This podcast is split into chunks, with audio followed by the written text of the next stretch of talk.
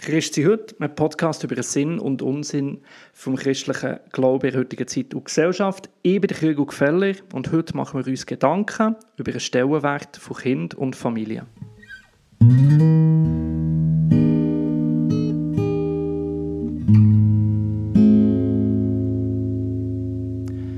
Heute machen wir uns Gedanken über Kindererziehung anhand der Serie «The Crown». Mit dem werden wir die Serie über das Leben von Queen Elizabeth hier auf dem Podcast abschließen und bleibt dran bis am Schluss. Am Schluss, beim Abspann, habe ich noch News und Updates, wie es mit dem Podcast über die Sommerzeit weitergeht. Heute möchte ich in der abschließenden letzten Folge auf die Familie, auf King von Queen Elizabeth sprechen kommen. Sie hat ganze vier Kids. Ich bin nicht so intuit, dass ich die nehmen kann. Der älteste heißt Charles, so viel ähm, weiss ich. Da hat sie noch eine Tochter und zwei jüngere Söhne. Was mir bei Netflix-Serie eingefahren ist, ist die Art und Weise, wie sie ja, als Mutter mit diesen Kids gelebt hat. Ich meine, vier Kinder ist nicht wenig, aber ich würde mal behaupten, die liebe Elisabeth hat auch kein einziges Mal Windeln gewechselt. Logisch, eine Netflix-Serie ist eine Darstellung von Realität und nicht Realität. Ich weiß keine Ahnung, wie es wirklich gelaufen ist. Aber du kommst schon ein starkes Bild über, dass Queen die Kinder auf die Welt gebracht hat und nachher fast gefühlt, aber im ersten Moment ist eine Nanny da gewesen, die zu diesen Kids geschaut hat, vom Brei über die Windeln zum Aufnehmen in der Nacht. Die Kinder waren fremdbetreut vom ersten Moment an. Und irgendwie hat das wohl in dieser Zeit selbstverständlich dazugehört, insbesondere dort, wo Queen selber mega ja, viel Verantwortung und eine Aufgabe äh, hatte. Man sieht das zum Beispiel, als sie mit ihrem äh, Prinz äh, Philipp auf eine Australienreise gegangen ist. Selbstverständlich hat sie dort den kleinen Charles nicht mitgenommen, weil sie hat Verpflichtung hatte als Königin, als Repräsentantin vom ganzen United Kingdom und um die Aufgabe und das ist ein intense Schedule von ganz vielen Psychen, dann noch mit dem Schiff reisen bis auf Australien runter. Selbstverständlich ist das Kind fremdbetreut, damit sie die größere Berufung, die Aufgabe, den Purpose von Queen sie kann wahrnehmen Ihr spürt es? Da kommt wieder das Boomer-Element rein. Der Job geht vor der Familie, die Berufung, die Aufgabe geht vor der Familie. Kind gibt mir ab, damit man den größeren Purpose kann erfüllen kann. Ganz anders die Schwiegertochter von Queen Elizabeth, Diana.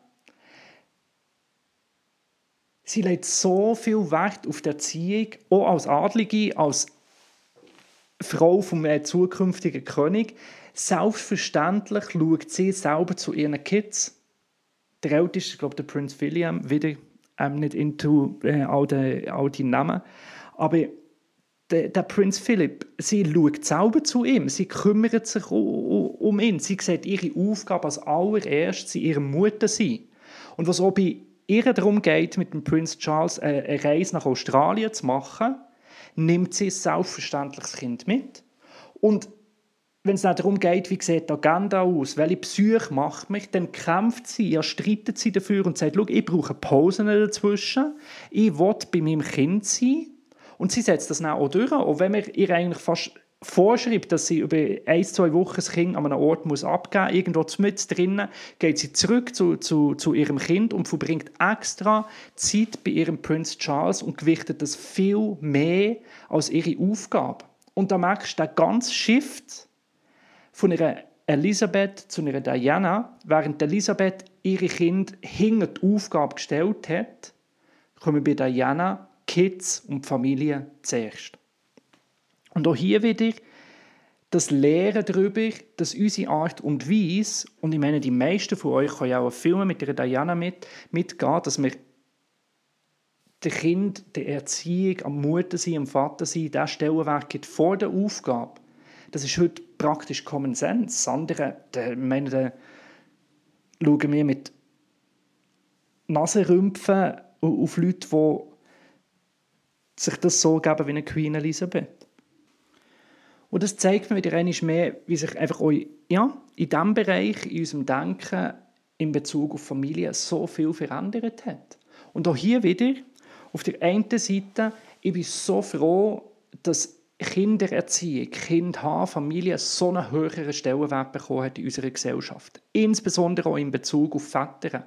Dass Väter so viel mehr involviert sind in ihrer Erziehung, dass Väter sich Zeit nehmen und auch Väter ja, den Wert leben, ich bin nicht einfach nur da, um den Job zu machen und die Frau zur Familie, sondern wir sind miteinander da für das Erziehen von unseren Kindern. Und auch ich schaue nach Wegen, damit die beim Job Abstriche machen kann, um der Kindererziehung Priorität zu geben.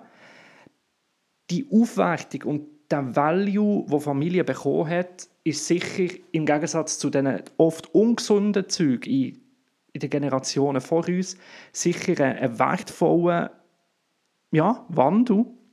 Aber auf der anderen Seite stellt sich schon die Frage, was wir mit dem unseren Kindern auch vermitteln. Ich meine, der Johannes Hartl hat jetzt gerade wieder ähm, ein Video rausgehauen, wo er die These aufstell, äh, aufstellt, bis ein Anti-Millennial. Es scheint so, dass äh, Generation ab mir abwärts, und das heißt, wir gehören so zu der Generation, wo der ganze Wandel eben genau passiert ist, wo sich in ihrer Diana zeigt, wo man plötzlich den Kindern so viel Aufmerksamkeit gegeben hat.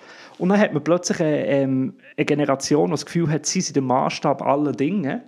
Sorry, das kommt von irgendwo. Also wenn wir Eltern hat, die sich nur um einen selber kümmern, kann man zum Glauben kommen, dass man echt der Maßstab der Welt ist. Und wenn die Kids von ihrer Queen Elisabeth sicher etwas gelernt haben, dann der Wert, auch wenn sie in einem ungesunden Ausmaß war, dass man sich das eigene Leben für etwas Höheres kann zurück, äh, ja, zurückstellen kann.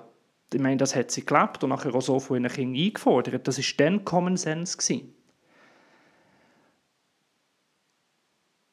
Und hier, und ich weiß, das hat sich durchgezogen durch die Serie, aber ich glaube, da liegt glaube ich, auch ein Schlüssel, wieder die Frage nach dem Mittelweg.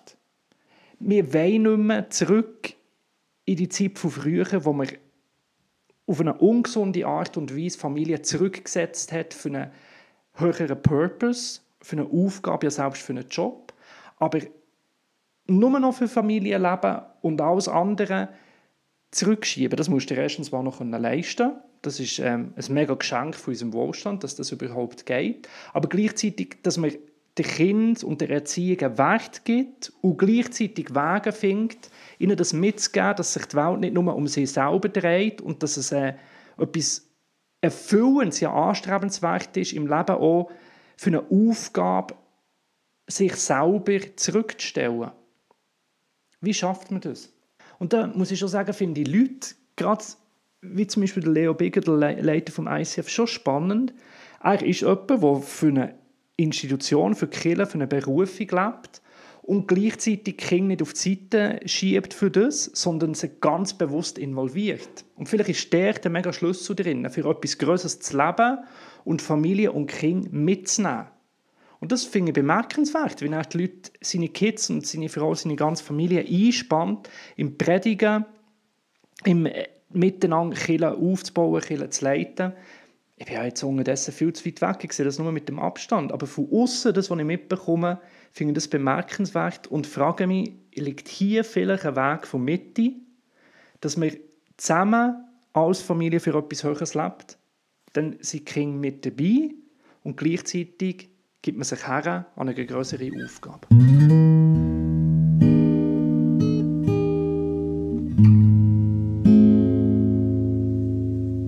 So viel für heute. Mit dem schließen wir auch die Serie The Crown ab. Ich selber gehe mit dem Podcast auch bewusst in eine Sommerferien.